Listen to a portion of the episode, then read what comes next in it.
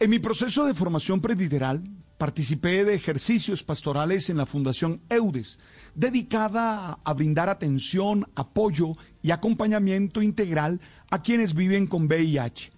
Eran épocas difíciles porque poco se conocía de esta enfermedad y muchos hacían énfasis en los grupos de riesgo y los discriminaban. Se realizaba todo un esfuerzo por entender que realmente la atención se tenía que poner en las conductas de riesgo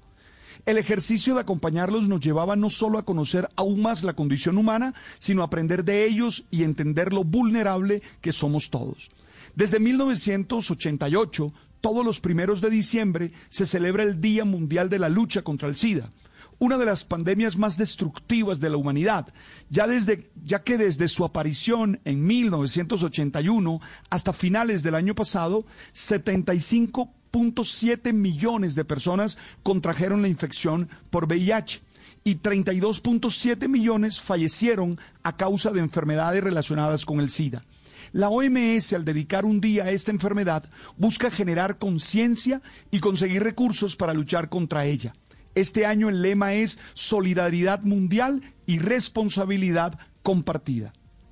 En Colombia, desde 1985 hasta el 31 de diciembre del año pasado, se reportaron en el sistema de vigilancia epidemiológica un total de 163.849 casos de infección por VIH y SIDA. Según datos preliminares, durante el año 2019 se notificaron en Colombia 15.908 casos, lo que equivale a una tasa de 30 casos por 100.000 habitantes. Pero tal vez el dato que más me impresiona es que las estadísticas muestran que dos de cada tres casos de VIH en Colombia se presentan en adolescentes y adultos jóvenes, lo cual muestra que todavía se hace muy necesaria una buena educación sexual que genera autonomía para hacerse responsable de las conductas, una educación basada en el amor a sí mismo y en el amor a los otros, en la que se entienda que la sexualidad debe ser vivida en libertad, pero con responsabilidad. Algunas veces la ignorancia, el moralismo o el libertinaje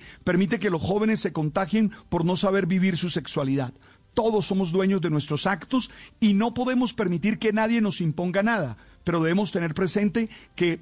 asumiremos las consecuencias de nuestras decisiones y las acciones que éstas generan. Si algo nos ha dejado la pandemia del COVID es entender la importancia de las dinámicas de autocuidado, ya que si no nos cuidamos nosotros mismos, nadie nos va a cuidar.